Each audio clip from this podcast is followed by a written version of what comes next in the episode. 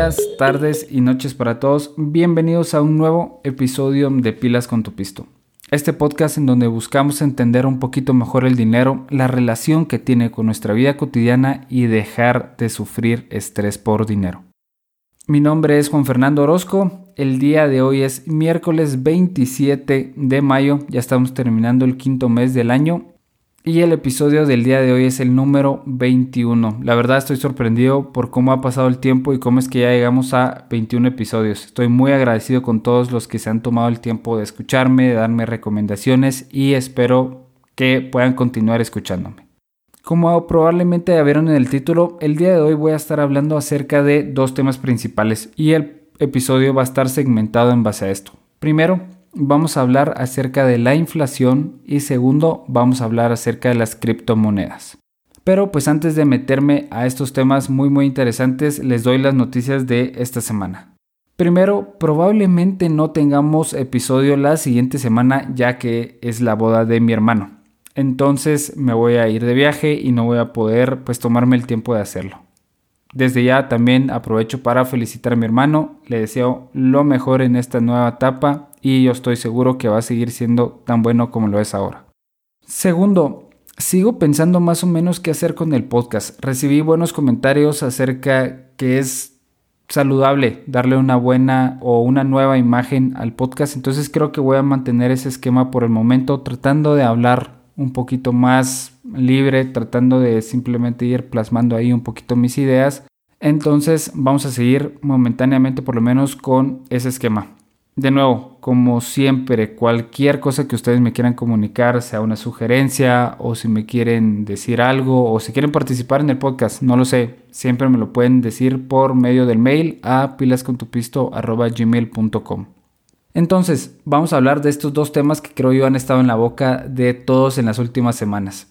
Y pues el primero que me voy a meter es la inflación y el segundo son las criptomonedas. Para empezar a entender un poquito la inflación, creo yo que es necesario saber qué es. la inflación es cuando nuestro dinero pierde poder adquisitivo. Y esto puede suceder por dos razones principales. La primera es porque la oferta del dinero ha incrementado o la segunda es porque el precio de los productos ha subido. Pues decidí hablar de ella porque como ya medio había dicho, la hemos visto en muchos lugares que tienen noticias financieras. Y es la amenaza más grande que ven tanto los inversionistas como los directivos de empresas. Entonces creo yo que para hacer de esta conversación un poquito más amplia voy a hablar de dos cosas. Primero, cómo es que me afecta a mí la inflación y dos, estando en Guatemala, ¿me afecta a mí esta inflación? La respuesta a la primera pregunta es que la inflación nos afecta a todos. Tengamos una cuenta de inversión o no, ahorremos o no, literalmente nos afecta a todos porque refleja el precio de los productos que nosotros vamos a estar comprando. En algún momento escuché que la podemos ver como un impuesto silencioso, un impuesto que está ahí escondido. La pagamos constantemente pero simplemente no nos damos cuenta de ello. El mejor ejemplo creo yo que puedo dar es con un producto. Por ejemplo, digamos que el día de hoy voy a comprar un cartón de huevos y este cartón de huevos cuesta 30 quetzales. La inflación va a hacer que el día de mañana este mismo cartón de huevos cueste 35. Va a ser también que el próximo año cueste 40 y así sucesivamente. A lo que voy es que el precio del producto, en este caso el cartón de huevos, va a ir aumentando de manera constante. Y honestamente no habría tanto problema con la inflación si nuestros sueldos subieran con la inflación. Si hoy digamos que ganamos 100, mañana ganemos 105, el otro año 110 y así sucesivamente. La realidad es que la mayoría de los trabajos no son así. La mayoría de los trabajos el aumento que me van a dar año a año puede ser primero cero o puede ser que vaya muy por debajo del ritmo de la inflación. Segunda cosa que hay que tomar en cuenta, muchos de los productos que nosotros compramos aumentan por encima del ritmo de la inflación. Entonces digamos que la inflación es de un 5%, puede ser que los productos que nosotros querramos comprar aumenten a un ritmo de un 10%. Algún ejemplo de estos productos puede ser los carros, algún otro ejemplo puede ser el teléfono o las televisiones. Estos productos van a ir aumentando de precio muy por encima de la inflación. En general creo yo que todos los dispositivos tecnológicos o todos los productos que tengan que ver con tecnología van a aumentar muy por encima de la tasa de inflación. Y tercera cosa que tenemos que tener en consideración de cómo me afecta a mí la inflación es con mis ahorros. Si yo dejo mis ahorros y no los estoy invirtiendo en nada, digamos que los tengo en una cuenta de banco que no me da ningún tipo de interés, cada vez mis ahorros me van a permitir comprar menos cosas. ¿Por qué? Porque los precios de los productos van a aumentar y mis ahorros se van a quedar en el mismo lugar. Entonces hay que tener mucho cuidado al momento de, pues, considerar nuestro trabajo si en algún momento nos van a dar un aumento que vaya con la inflación. Segundo, los productos que nosotros compramos van a tener una inflación más acelerada. Y tercero, pues nuestros ahorros. Entonces podemos ver que el ritmo al cual nuestro dinero vale menos o el ritmo al cual los precios de los productos aumentan les llamamos inflación. Y metiéndome en la segunda pregunta, ¿estando en Guatemala a mí me afecta la inflación? La respuesta es súper sencilla, sí, nos va a afectar la inflación de Guatemala y si en algún momento digamos que tenemos inversiones en Estados Unidos, esa inflación también nos va a afectar. Y la pregunta que siempre sale es ¿qué podemos hacer para evitar que mi dinero valga menos? El ejemplo que había dado de los ahorros. Lo que yo les puedo recomendar es que inviertan en activos que por lo menos tengan una tasa de interés igual a la de la inflación digamos que la inflación este año en Guatemala va a cerrar en un 6%, yo buscaría que por lo menos mis inversiones estén a una tasa del 6%. Obviamente podemos tener un poquito más riesgo si queremos, pero la idea es poder mantener el poder de compra de mi dinero a lo largo del tiempo. Y esta idea es fundamental en el plan financiero personal. Debemos de mantener el poder adquisitivo a lo largo del tiempo para que cuando tenga, no sé, 60, 70, 80 años y me retire, pueda mantener el estilo de vida que tengo el día de hoy. Ahora bien, tomemos la segunda vertiente. Digamos que si tenemos inversiones en Estados Unidos. ¿Cómo es que me va a afectar la inflación? ¿Qué puedo hacer yo para evitarlo? Aquí es un poquito más difícil porque en teoría nuestro dinero ya está invertido y en teoría debería estar invertido a una tasa que esté por arriba de la inflación. Sin embargo, también hay que considerar que los mercados, los mercados de valores descuentan constantemente la inflación. Y como les había comentado al principio, la mayoría de los analistas y la mayoría de los directivos ya tienen en mente mucho la inflación.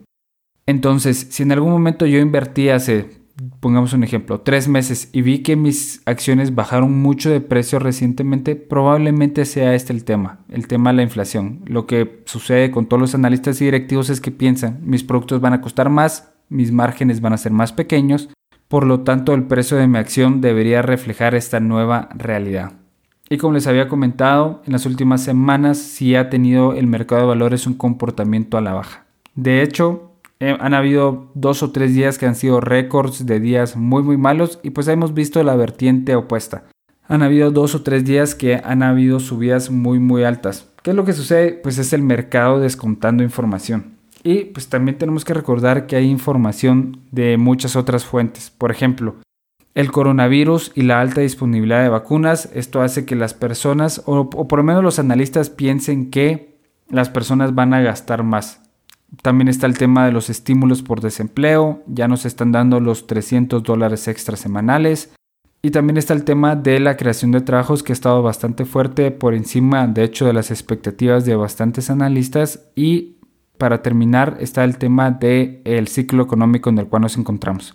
Entonces hay bastantes noticias por, por, muchos lados. Está el tema de la inflación, que sí es el tema que más les preocupa a las personas, pero si ustedes están invirtiendo, yo creo que no hay mucho que hacer. Ya el mercado descontó esta información y pues no hay nada más que esperar un poquito. A largo plazo, la verdad es que las acciones deberían de recuperar estas pérdidas que han tenido eh, momentáneamente. Yo creo que ahorita no es para nada un mal momento para empezar a comprar algunas acciones, ya que esta baja de precio les ha puesto en un rango de compra un poquito más aceptable de lo que estaba hace algunos meses. Y como siempre les recuerdo que esta es mi opinión y mi opinión nada más no es ningún consejo de inversión, no lo deberían de tomar como tal. Cualquier inversión que ustedes hagan siempre les recomiendo que hagan su propia investigación y que tomen sus propias decisiones. Entonces, con esto creo yo que voy a cerrar el tema de la inflación y qué es lo que quiero que ustedes se lleven. Principalmente que el tema de inflación es que pierdo yo poder adquisitivo conforme va pasando el tiempo los productos van siendo más caros y por lo tanto mi dinero vale menos. ¿Qué puedo hacer yo para evitar esto? Yo les diría, traten de invertir en activos que tengan una tasa de retorno o una tasa de interés que esté por lo menos al nivel de la inflación. Nunca dejen dinero en su cuenta de banco más allá de algo que necesiten para emergencias sin invertir porque pues va a estar perdiendo poder adquisitivo. Finalmente, si tienen inversiones en Estados Unidos, yo les diría que no hay mucho que hacer, el mercado ya descontó esta información, creo yo que la perspectiva futura es bastante buena, hay que ver mucho cómo sigue el tema de las tecnológicas, pero en general creo yo que la perspectiva es buena. Y pues nos podemos meter ya en el tema de las criptomonedas. Y creo que ya lo había dicho antes bastante, pero en los últimos meses sí han sido un tema bastante sonado. Todo el mundo ha estado invirtiendo ahí. De hecho, hace un par de episodios estuve hablando acerca de cómo es que las criptomonedas tienen un espacio en nuestro plan financiero personal. Así que si quieren saber un poquito más de cómo funcionan y cómo pueden tenerlas como algún tipo de inversión, se pueden dar una vuelta, le pueden dar una revisada a esos dos episodios. Entonces, ¿qué fue lo que pasó? ¿De qué es lo que quiero platicar? Yo creo que es que en las últimas dos semanas el precio de las más grandes criptomonedas, Bitcoin, Ethereum, pues ha bajado casi un 30% de sus máximos históricos. Y aquí la pregunta del millón siempre es, bueno, ¿qué hizo que bajara tanto el precio de estas dos monedas? La respuesta sencilla es que como las criptomonedas no están respaldadas en nada, el sentimiento del mercado, la oferta y la demanda es lo que va a reflejar en, en, realidad su precio. Entonces, ¿qué es lo que sucedió? Pues ya la gente no está demandando tantas criptomonedas, no le ven tanto futuro y pues eso hace que el precio refleje esta nueva realidad. Y ustedes me podrían decir aquí, bueno, pues puede ser algo similar con las acciones. ¿Por qué es que las acciones no bajan tanto de precio o por lo menos no lo hacen de forma tan repentina? Y la respuesta puede ser que las acciones sí están respaldadas por algo. Por ejemplo, la acción de Apple refleja lo que los inversionistas creen que es los flujos futuros descontados a valor presente. Este es un tema un poquito más financiero, un poquito más técnico, pero eso es, las ventas que tienen en el futuro, cuánto valdrían el día de hoy y eso es lo que reflejan las acciones. Las criptomonedas como son una moneda pues no reflejan nada, entonces el tema de, de pura oferta y demanda refleja su precio. También hay que considerar que las criptomonedas o dentro del mundo de las criptomonedas hay figuras como Elon Musk que tiene una capacidad enorme para mover el precio en general. Ejemplo de ello es que Hace como un mes y medio Elon Musk dijo que iba a aceptar Bitcoin como un método de pago en Tesla y la criptomoneda se disparó. Creo que subió como 15 o 20% en cuestión de horas. Unas semanas después, hace como dos semanas, dijo que ya no iba a aceptar criptomonedas por el tema del de, eh, ambiente, de toda la energía que requieren para poder minarlas y el precio de la moneda bajó. Entonces podemos ver cómo es que pequeños, pequeñas noticias, pequeños indicadores hacen que el precio de las criptomonedas varíe muchísimo. Y otra de las noticias que salió recientemente es que China decidió bloquear cualquier transacción que se fuera a hacer con estas monedas, justificando siempre el tema de seguridad. Entonces, en general, hay un ambiente ahorita de regulación. Un ambiente de regulación que quita como una de las características fundamentales de las criptomonedas, que es tener una descentralización. Entonces se ve como poco a poco van a estar siendo más reguladas y al mercado eso no le gusta. También para terminar, creo yo que es un tema de que el mercado ya se acostumbró. Hubo un momento en donde salían noticias constantemente, digamos, Bank of America iba a empezar a tener una división de criptomonedas Luego el tema de Elon Musk, luego que Goldman Sachs también la iba a ofrecer a sus clientes de banca privada. Como que hubo muchas noticias constantes que decían que las criptomonedas se iban a usar mucho y repentinamente pues ya no está saliendo nada más porque ya no hay nada más que, que, nos pueda permitir el uso de las criptomonedas y pues el mercado está reflejando esto en su precio. ¿Hacia dónde creo que van a ir las criptomonedas? Yo creo honestamente que las criptomonedas se van a quedar en una meseta en una meseta por algún tiempo como sucedió hace algunos años con Bitcoin y probablemente después sí repunten. Honestamente yo sí creo que van a repuntar. ¿Qué podemos hacer en estos momentos? Yo creo que si van a invertir en criptomonedas, puede ser que ahorita no sea tampoco un mal momento para hacerlo. Yo creo que sí van a bajar un poquito más. Puede ser que suban, creo que nadie lo sabe. Ahí sí es un azar, pero pues el descuento que vimos ahorita de un 20-30% sí nos pone en un lugar para poder comprar un poquito de criptomonedas.